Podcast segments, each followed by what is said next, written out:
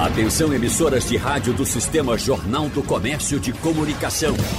No ar, debate em rede. Participe!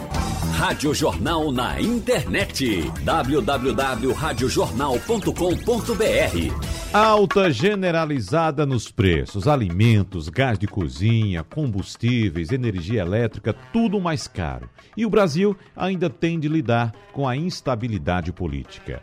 O contexto influencia o comportamento dos investidores e aumenta a preocupação geral com o que ainda está por vir. A pesquisa Focus do Banco Central, divulgada nesta semana, aponta elevação na taxa básica de juros esperada para o fim do ano, assim como novas estimativas de inflação. Inclusive, amanhã deve ser divulgado o índice de inflação do mês de agosto. Então, no debate de hoje, vamos conversar com especialistas sobre análise e previsões para a economia do país neste ano de 2021 e, claro, para o ano de 2022. Por isso, a gente agradece mais uma vez a presença aqui no nosso debate da doutora em economia Amanda Aires. Seja bem-vinda e bom dia para a senhora doutora Amanda. Oi, Wagner, muito prazer estar aqui com vocês. Não me chama de doutora, chama de Amanda, que a gente é tudo aqui de casa. Tenha calma, isso é só o começo. Daqui a pouco a gente fica mais à vontade, tá certo? Agora o economista Breno Almeida, professor Breno Almeida, seja bem-vindo. Um abraço para o senhor. Obrigado, obrigado à Rádio Jornal e me sinto muito honrado pelo convite. Bom, Breno Almeida também é especialista em gestão pública. Aliás, de gestão pública a gente está precisando de muitos conselhos seus, viu, Breno Almeida? Bom, e a Pode gente... deixar com a gente. a gente conversa também com o economista e professor universitário Edgar Leonardo. Seja bem-vindo mais uma vez, professor Edgar Leonardo. Prazer, Wagner, estar aqui novamente. Bom dia aí para Breno e para Amanda. Prazerzão estar aqui. Bom, eu vou trazer para vocês informações aqui que certamente vocês já estão bastante habituados em ouvir.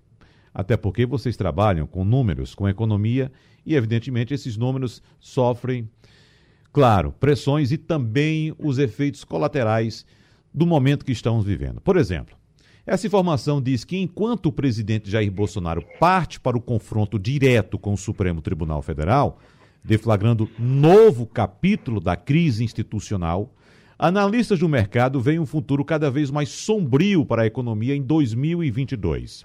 A inflação não dá trégua e os riscos fiscais estão de volta ao radar do mercado, que não descarta estagflação ou até mesmo recessão no ano que vem por conta principalmente do custo cada vez mais elevado de um Bolsonaro que sinaliza fazer tudo o que puder para ganhar na briga eleitoral. E, como consequência, as estimativas do crescimento do PIB, o Produto Interno Bruto, todas, todas as riquezas que o país produz para o ano que vem, estão em queda livre. E nem mesmo os riscos de recessão ou de estagflação são descartados. Estagflação, a gente vai destrinchar o que é que significa esse termo. Basicamente, é quando há inflação com cenário de estagnação da economia. Mas o que eu digo aos senhores e à senhora Amanda Aires, que estão participando do debate hoje, é que, embora essa informação pareça muito ser de hoje, do dia de hoje, por causa do que aconteceu ontem, no 7 de setembro, na verdade, essa informação foi publicada em um jornal de grande circulação no Brasil, na verdade, o jornal Correio Brasiliense, no dia 22 de agosto de 2021, ou seja, há cerca de duas semanas. Então, a informação fala, veja só, deflagrando novo capítulo da crise institucional. Ou seja, deflagramos ontem outro capítulo da crise, inclusive muito mais grave. Ou seja, é uma crise que não cessa e, evidentemente, traz prejuízos para a economia e, consequentemente, para o trabalhador brasileiro, o povo brasileiro como um todo. Então, começando por Amanda Aires. Quais são os cenários que podemos ter pela frente neste e no próximo ano, Amanda Aires? Veja, Wagner, é de fato uma situação muito difícil. A gente está no cenário de é, gasolina a quase sete reais, a mais de sete reais em algumas capitais, gás de cozinha a cem reais, desemprego batendo a conta de 14 milhões, 19 milhões na fome. Então, é um cenário econômico por si só já extremamente devastador. Esse é o primeiro passo. Só que, somado a isso, eu sempre falo que não consegue ter somente uma crise econômica, a gente já engata uma crise política. Então, estava todo mundo muito preocupado com que, com que iriam ser as manifestações do 7 de setembro, qual, qual seria o posicionamento do presidente, e isso tudo gera muita instabilidade. Você falou agora com o Romualdo de que o Mourão não estava na, na, reunião ministerial, o Mourão que é o vice-presidente, então tudo isso gera uma instabilidade grande, e isso faz com que seja cada vez mais difícil a gente retomar para uma situação mais equilibrada no Brasil. E nós precisamos de uma situação equilibrada, independentemente da eleição que vai ter ano que vem. Porque hoje nós estamos com mais da metade dos brasileiros eh, vacinados, eh, pelo menos em primeira dose, então já tem uma, uma tranquilidade maior, mas os indicadores econômicos estão, eles não conseguem melhorar, eles só pioram. Está todo mundo esperando para saber qual foi a inflação de agosto, mas até julho de, 2000 e, julho de 2021, em 12 meses, ela, ela era 8,99%. Então, é preciso que se entenda que, dentro de uma instabilidade política, a situação econômica não melhora. E é preciso que ela melhore, porque ela está castigando todo mundo, em especial para os mais, em especial castigando os mais vulneráveis, que são os, as pessoas mais pobres. Breno Almeida. Bem, o que a gente observa e o que eu acrescento à fala de Amanda foi justamente nesse, nesse, nessa conclusão dela, dos mais vulneráveis. É nesse segmento que a gente poderia ver uma mudança da, de como as coisas poderiam se, serem conduzidas. Por exemplo, nós vimos ano passado, com o pagamento do auxílio emergencial de 600 reais, que determinados setores da economia apesar de estarmos num processo muito agravado da pandemia, conseguiram manifestar alguns resultados interessantes, com essa participação do Estado em dar esse suporte a, a, a essa parcela, esse extrato da população mais vulnerável. Extrato esse, que é importante que se diga, a vacina não chegou completamente nele, é o extrato que mais sofre com o desemprego, é o extrato que mais sofre com, com a, a perda da renda corroída pela inflação.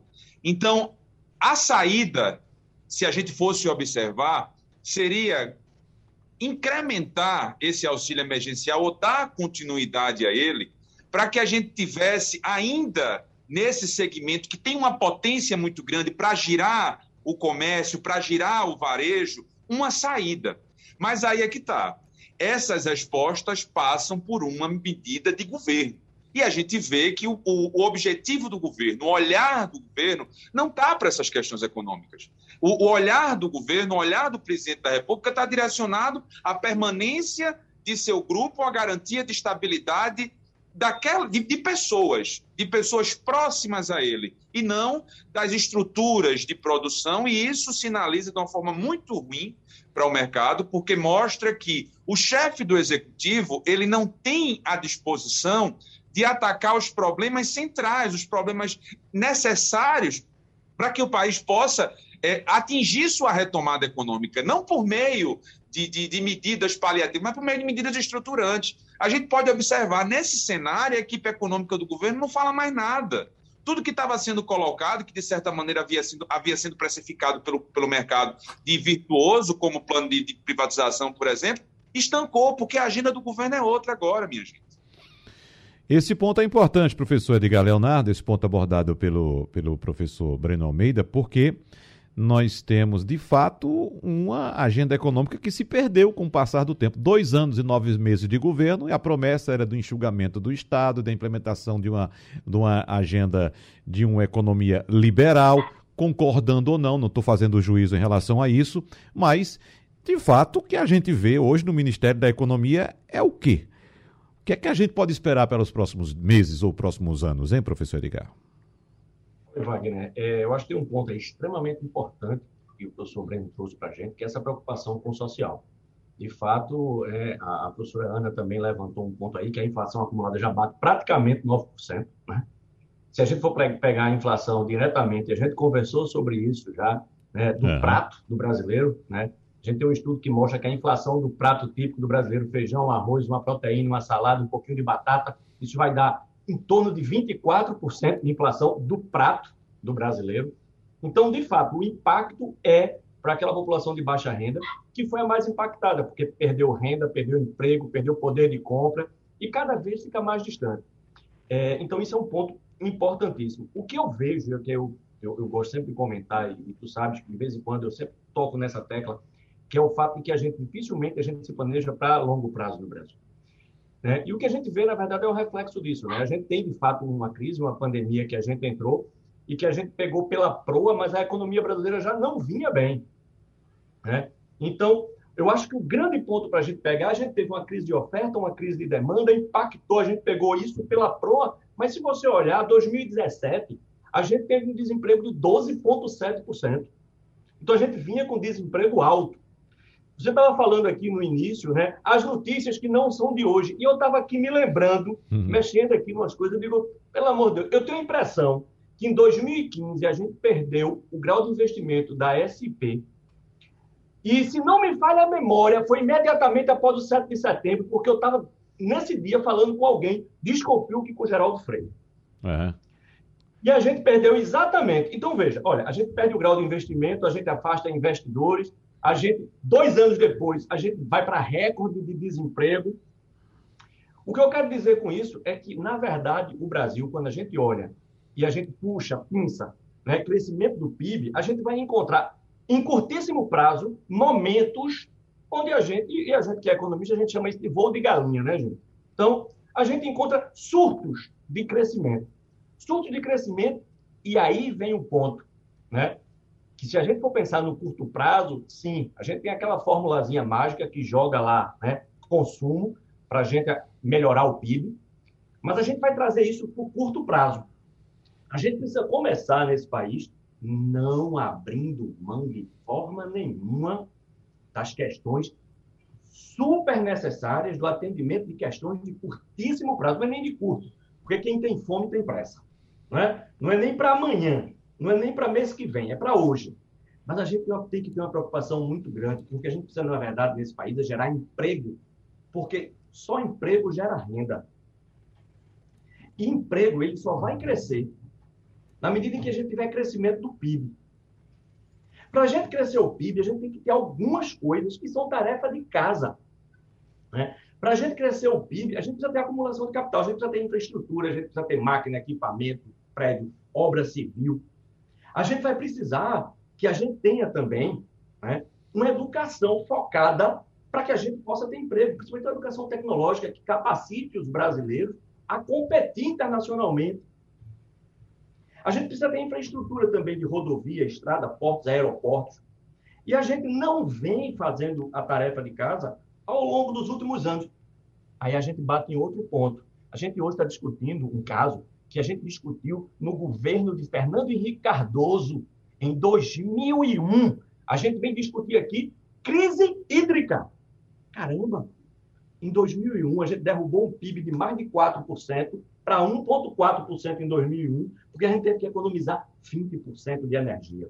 Ah, alguém vai dizer, claro, a gente melhorou muito. A nossa matriz energética dependia 80% de hidro, hidráulica, de hidroelétrica, e hoje a gente depende de 63, 64, aí depende do número que vão achar, né? Certo, mas a gente tem 25% de termoelétrica, que nem é ecologicamente correta e nem é barata, né? Então, a gente poderia ter evoluído muito mais ao longo do tempo. E agora a gente tem a tempestade perfeita. A gente tem a tempestade perfeita porque a gente não fez as reformas que deveria fazer, independente se a gente concorda, discorda, se a gente entende que uma agenda liberal ela deve ou não ser cumprida, se a gente discorda da, da, da, do direcionamento ideológico, mas a gente tem. Quando tempestade perfeita, a gente tem uma série de atividades que não foram realizadas a seu tempo, a gente tem uma crise, que é uma pandemia, que impediu a movimentação de recursos e pessoas e que ainda está impactando, que a gente tem um problema seríssimo de logística internacional agora, fazendo com que a gente tenha preço elevado em vários lugares do mundo. Claro que a inflação, inflação brasileira só perde para a Argentina, mas a gente tem um impacto mundial nisso, fora, claro, o dólar. Mas a gente tem uma pandemia com os impactos na oferta, impactos na demanda, na mobilidade de pessoas.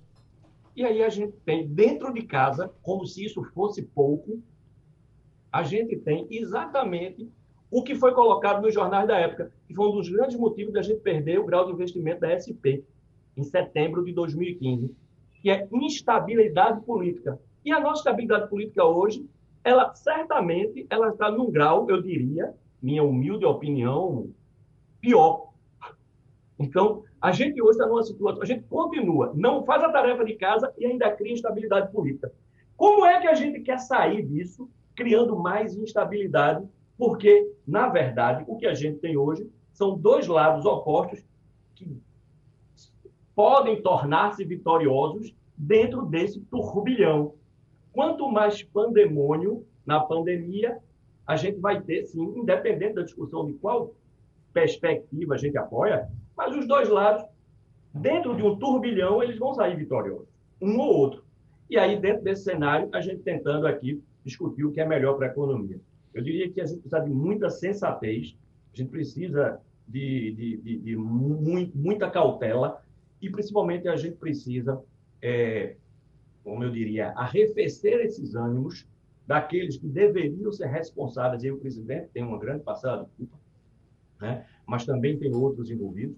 E a gente precisaria fazer com que a gente realmente pudesse começar a pensar em ações planejadas, que é o que falta ao Brasil, de curto prazo para socorrer essa população carente, mas pensar em ações de longo prazo para que a gente pudesse finalmente, pela primeira vez, né, começar de fato a ter crescimento, geração de emprego nesse país que tem tudo para dar certo. Uhum, sem dúvida. Eu lembro aqui que no primeiro bloco o professor Edgar Leonardo citou que o Brasil hoje ocupa a terceira posição no ranking das maiores inflações até, é, em 12 meses até julho na América Latina. E é verdade, o Brasil fica atrás de Argentina e Haiti somente. A Argentina que tem 51,8%, o Haiti 17,9% e o Brasil 9%. E a Venezuela? A Venezuela não entra nessa, nessa conta porque a gente sabe que a inflação da Venezuela passa de 1.000% e a gente não tem nenhum índice confiável que traga de fato o que é a realidade do índice na Venezuela. Então fica de fora. Então o Brasil está à frente de países como, isso com inflação mais alta, República Dominicana,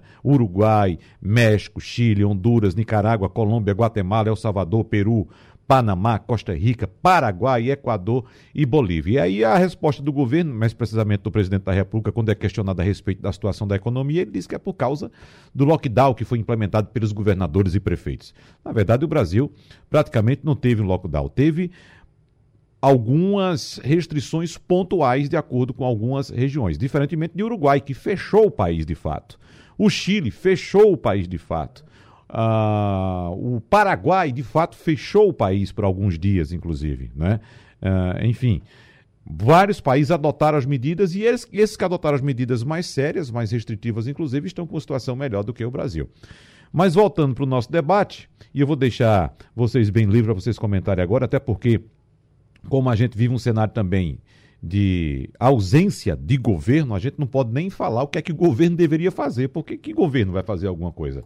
Nós temos um cenário de estagflação, como já disse agora há pouco, é quando nós temos estagnação da economia e inflação em alta, e estamos talvez a caminho, quem sabe vocês vão dizer, de uma recessão, que é quando temos dois trimestres consecutivos de PIB em queda. O trimestre passado, o PIB foi negativo em 0,1% o que virá pela frente.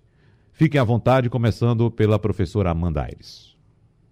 É bem interessante, Wagner, você falar isso, porque assim, nós todos tivemos, é, nós todos tivemos um cenário global de restrição. A inflação veio e ela era esperada de vir porque nós tivemos o auxílio emergencial, então muita gente passou a ter mais renda e isso gerou uma pressão de inflação.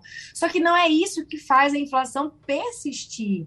Essa alta de preço ela está muito associada a esse descontrole político. Não há como evitar.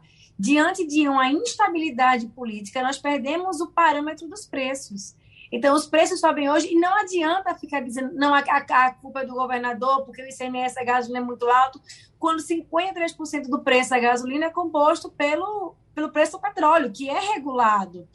Então, não adianta de colocar a culpa em cima de ninguém. O fato é que nós estamos vivendo uma calamidade, tinha uma perspectiva de melhora, mas isso não consegue ser feito, o governo não consegue implementar as políticas adequadas para que a gente saia da crise. Acho que o mundo inteiro está retomando, de alguma forma, a, a normalidade. Nós seguimos com a vacinação que está acontecendo, mas do outro lado nós temos problemas enormes de cunho político que fazem com que eu tenha mais instabilidade. Quanto mais instabilidade política, isso se reflete na economia. Então, tem um câmbio é, muito alto que vai tender a ficar cada vez mais alto, as pessoas estão indo embora do Brasil, acham que o Brasil não é um país sério, elas vão embora. E isso faz com que a taxa de, de câmbio aumente, e quando o câmbio aumenta, isso repercute em todos os produtos, nosso pãozinho, a nossa gasolina, tudo precificado em, em dólar. E isso nos dá um certo desamparo, essa, essa seria a palavra, a gente está desamparado enquanto sociedade, enquanto economia, porque enquanto ficar essa situação de instabilidade, a economia não consegue se regular. A gente passou por um cenário de instabilidade em 2015 e em 2016, que era um cenário mais típico do Brasil, só que agora nós temos um cenário de instabilidade política, de instabilidade econômica e de instabilidade de saúde pública. Então, fica muito mais complicado e gera um desalento muito grande, porque a perspectiva é que os juros fiquem mais altos, com juros mais altos, menos emprego, é, o preço, os preços que estão perderam a proporção, então uma cesta básica custa R$ 1.400, quando eu tenho um trabalhador que ganha R$ 1.100, como é que ele vive? Uma crise hídrica iminente que vai acontecer, com risco de apagão, que foi o que o professor falou, depois de 20 anos, 20 anos depois, nós estamos falando de apagão, isso é inaceitável no Brasil, que tem uma enorme fonte de energia eólica, enorme fonte de energia solar, enormes fontes de energia hídrica também, que não são sendo aproveitadas. Então, assim, é muito isolador. As pessoas sempre falam que economista só dá notícia ruim. Eu adoraria aqui, Wagner, dizer que a situação está maravilhosa, que as coisas vão ser controladas, mas a perspectiva que nós temos é que o cenário para 2022 fique ainda pior, com a crise é, eleitoral à frente aí, já se saiu aí, se não sabe se o Bolsonaro vai ter a chapa caçada, se não vai ter chapa caçada, se vai ter impeachment. Nesse cenário, quem é que investe no Brasil? Quem é que vai gerar, abrir uma nova empresa para gerar emprego e renda? Porque são essas pessoas responsáveis por gerar emprego, são os empresários. Quanto mais instabilidade nós temos, menos incentivo as pessoas têm de, de produzir, de gerar emprego e renda. E isso, isso, de novo, bate no vulnerável, que é aquele que fica sem emprego. Basta você ver, é desolador eu trabalho em casa, então eu saio muito pouco de casa, mas é desolador ver o número de pessoas que pedem nos sinais de Recife. Breno Essa Almeida. pobreza ela é uma pobreza geral, uma pobreza do Brasil inteiro, e isso não tem, infelizmente, perspectivas nenhuma de melhorar no curto prazo. Breno Almeida. Bem, Amanda me contemplou aí em alguns pontos, e eu quero acrescentar o seguinte nessa questão das perspectivas. É, a gente poderia estar tá numa situação hoje, Wagner, mais suave se a gente tivesse enfrentado a pandemia com mais coragem.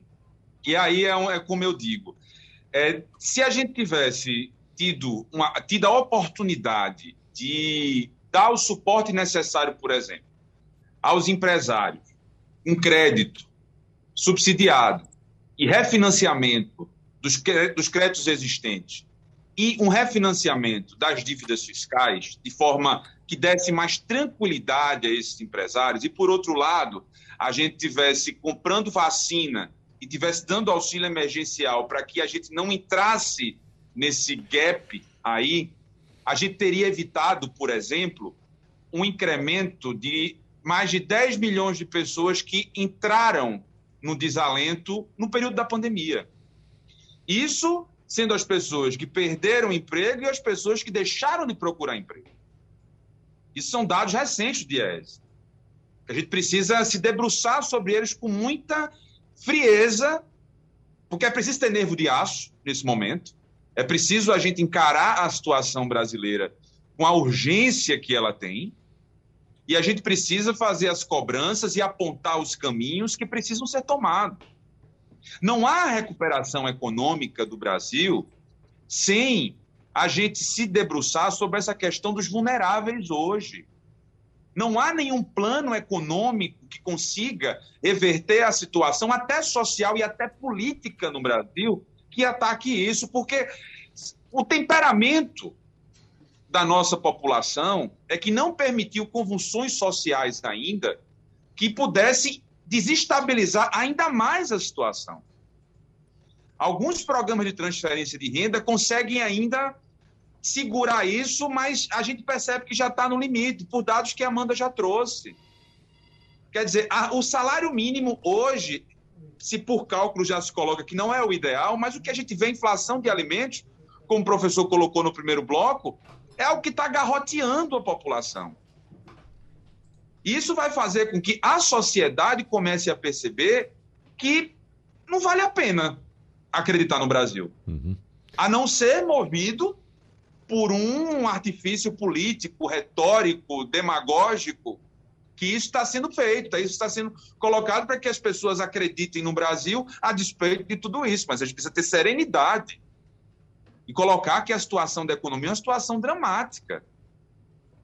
É, é uma situação dramática. Porque a gente hoje, a gente vamos, vamos tomar, por exemplo, o pãozinho, pão francês. A pessoa que tem aquele, aquele, a família que tem aquilo como item básico da sua dieta está abrindo mão disso, porque não há mais condição de comprar pão, não há mais condição de comprar fuba, não há condição mais de comprar macaxeira. Um quilo de inhame hoje está custando sete reais. Isso, para isso é algo muito difícil para a gente ter que lidar com essa situação. Então, se a gente for pensar nessa situação agora, a saída dela é resolver, é atacar a vulnerabilidade dessas pessoas que estão no extrato mais, mais precário da sociedade. E isso tem que ser feito de forma urgente. É. Como já foi colocado aqui no nosso debate, quem tem fome tem pressa. E sem a gente olhar para esse segmento da sociedade, vai ficar muito difícil muito difícil, até o governo de plantão ter legitimidade para implantar uma agenda que consiga abarcar outros pontos aí que nós vemos como cruciais, como o câmbio, por exemplo, como o próprio crescimento do PIB. Eu estava pensando aqui, viu, professor Edgar Leonardo, que, na verdade, há uma necessidade urgente de que a comida chegue à mesa do brasileiro, do trabalhador. Esse que o professor Breno Almeida acaba de citar. Mas eu disse, a mesa não, precisa chegar é ao prato, porque a mesa vai estar é, tá com muita urgência. Mas depois eu pensei, ao prato não, tem que ir direto no bucho, porque a situação está difícil. E esse é o cenário que estamos acompanhando, que estamos chamando agora de estagflação. Não é isso, professor Leonardo? Ou seja, a economia está estagnada e os preços estão subindo. Ou seja, geralmente há um aumento de preços, há uma geração de inflação quando há uma dinâmica na economia. As pessoas estão trabalhando, estão ganhando dinheiro, estão indo ao mercado, estão comprando e, naturalmente, os preços vão subindo porque é uma movimentação da economia. Mas esse cenário é dramático, professor Edgar Leonardo. As pessoas sem emprego, sem renda, com fome e os preços ainda subindo complicado, mas eu vou, eu vou tentar dar uma, uma, resumida sem me alongar tanto, que me empolguei no primeiro bloco, mas é... vamos lá. A gente ainda não está, Wagner, acho que os colegas vão concordar comigo, tecnicamente dentro de um processo de estagflação. Mas a gente está, infelizmente, numa direção em que, no médio e longo prazo, isso se apresenta. Né? Então, é, a gente tem que se preocupar muito, né? E é uma coisa que eu sempre comento, eu acho que eu sou, se não o mais velho, mas um dos mais velhos aqui, e eu vivi o processo né, de hiperinflação no Brasil. Claro, obviamente, eu não era ainda economista, mas eu vivi né, enquanto cidadão. E a gente tem um medo muito grande. A inflação está muito alta e a inflação tem um problema sério, que é o que o professor Breno colocou aqui, é que ela é extremamente injusta exatamente com aquela camada da população mais vulnerável. É por isso a grande preocupação né, com o processo inflacionário. Tudo que a gente colocou está muito correto, mas eu tenho que levantar um ponto é que hoje também a gente tem um processo inflacionário que está fortemente ligado à desvalorização da nossa moeda. Né? Hoje, grande parte do nosso processo inflacionário está muito ligado à desvalorização, porque quando a gente diz, olha, o pãozinho subiu, o pãozinho é trigo, trigo é importado, trigo ficando proporcionalmente mais caro, não vou nem falar de eventuais aumentos de preço do trigo como commodity, tá? Mas proporcionalmente ele ficando mais caro, o nosso pãozinho fica mais caro, né, Breno? Na medida em que, proporcionalmente, o combustível fica mais caro, né? E aí eu falo da questão que nossa moeda hoje compra menos, né? E aí é, é, a gente tem um problema muito sério, porque houve no início da pandemia o que era natural de acontecer, uma valorização do dólar. Por ser uma moeda forte, então ela vai acabar né, é, é sendo, recebendo, sendo, sendo é é, é, é, é, impactada, vamos dizer assim, na sua valorização, porque as pessoas vão procurar a segurança dessa moeda forte do dólar. É natural, o ouro, dólar. Né? É natural que os investidores façam isso. Só que aí imagina o que combinou no Brasil. A gente com uma crise política que levam a uma instabilidade. A gente não tem né, mais grau de investimento. A gente jogou a taxa de juros muito para baixo, mas não, uma visão muito simplória dizer que a taxa de juros lá embaixo vai criar investimento. Se eu não tiver um ambiente seguro, se eu não tiver um ambiente com estabilidade política, né? se eu não tiver esse ambiente, o, investidor ele não vai investir. Quando eu estou falando investidor, tá? a gente tem que pensar não só naquele grande empreendedor, aquele pequeno também. Que ele não vai colocar os parcos recursos dele, e, e o pequeno empreendedor brasileiro ele investe com seus próprios recursos. Né? Mas a gente também vai para o outro lado, a gente vai ter também dificuldade que sejam feitos investimentos financeiros. E o que acontece é que a gente vai distanciando cada vez, porque vai saindo dólar do Brasil. A gente vai distanciando cada vez mais a valorização da nossa moeda em relação ao valor do dólar e a gente cria um espaço tal que faz com que comece a ficar muito complicado para a gente e a gente é levado a crer por algumas pessoas que é muito bom a gente ter uma moeda super desvalorizada, porque isso impacta positivamente as nossas exportações, por exemplo, do, do agronegócio. Né? Porque a gente tem uma moeda muito desvalorizada. Só que a gente tem que lembrar que a nossa indústria, como uma indústria hoje em geral, ela precisa importar recursos. Porque ela precisa importar matéria-prima, ela precisa importar componentes. Né? A nossa cesta básica, o pãozinho, que está na cesta de todo mundo, ele é impactado pela, pela, pela desvalorização da moeda. E a gente vai ter, então, aí uma preocupação muito grande com o processo inflacionário. E um processo inflacionário, como você bem disse, associado, a gente caiu agora 0,1% nesse último trimestre analisado, ainda né, é uma, uma, relativa estabilidade, mas o que me preocupa mais ainda, e, e, e, e tu sabes que eu sempre estou olhando, eu tento olhar no curto prazo, mas eu tento olhar no futuro para a gente tentar é, se alongar um pouco na análise, mas o que me preocupa, por exemplo, é a gente pensar que pode ser que a gente tenha uma variação do PIB dentro do ano, que começou em 3,5, já tá, foi para 5 e pouco, já está em torno de 5, ou seja, a expectativa no curtíssimo prazo é que o PIB seja menor do que o esperado. Todavia, se a gente comparar com o ano passado, a gente está acima de 5. Ok, mas a minha preocupação é 2022. Porque imagine 2022 com o desemprego que Pernambuco, junto com Bahia, está liderando o Nordeste, né? E que o desemprego de fato é mais alto do que o que os números apontam, a gente sabe disso. Imagina um desemprego com um PIB que começou com a expectativa de 2022 crescer 2,5% e agora já está em menos de 2 para 2022. Então, é, isso de fato é muito preocupante. O processo inflacionário, por sua crueldade, ele é extremamente preocupante e a gente, economista, a professora Amanda disse, é muito difícil para a gente, porque lembra de chamar a gente para a gente falar de coisas que não são fáceis. E porque muitas vezes a gente aponta remédios e caminhos que são do, do, dolorosos, né? Como um médico que talvez diga, olha, vou amputar sua perna. Amputar sua perna ninguém quer, mas talvez você sobreviva com a amputação da perna. E o economista ele tem esse trabalho duro. A gente vem aqui, né, muitas vezes, é, para comentar de aspectos difíceis para a sociedade. Essa ciência da gente tem essa característica. E aí, a gente gostaria de falar até melhor, mas a preocupação é o ano que vem. Então, aí eu insisto naquele ponto. A gente precisa, mesmo com todo o impacto inflacionário, sim, no curtíssimo prazo, preocupar-se com os mais vulneráveis para garantir. E aí você colocou muito bem, não é nem chegar à mesa, tem que chegar direto na barriga do cidadão. Porque o cidadão hoje ele está abrindo mão de consumir coisas básicas. Arroz e óleo de soja explodiram de preço. Carne ficou impossível, carne subiu mais de 40%. Né? Então, é muito complicado para a vida daquele cidadão de baixíssima renda que gasta a maior parte do seu salário exatamente com alimentação. Mas a gente precisa se preocupar também em tomar medidas para que o ano que vem a gente não esteja numa situação ainda pior. E aí sim, com um processo de desemprego ainda mais é, é, apertado e com uma inflação que tudo indica crescente. Edgar Leonardo, Amanda Aires e Breno Almeida, vou pedir, vou deixar um minuto para cada um para a gente encerrar, colocando nessa cesta de todos esses itens que vocês citaram até agora, a crise hídrica e a consequente falta ou queda na geração de energia elétrica.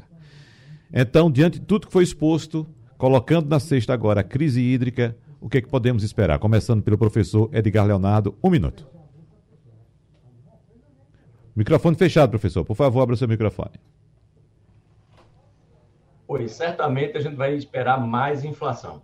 Esperamos que a gente possa ter um pouco de chuva aí para que a gente também não afete muito o agronegócio e a gente possa, então, amenizar os impactos e a gente não precise passar por apagões. Mas, infelizmente, a perspectiva não é boa.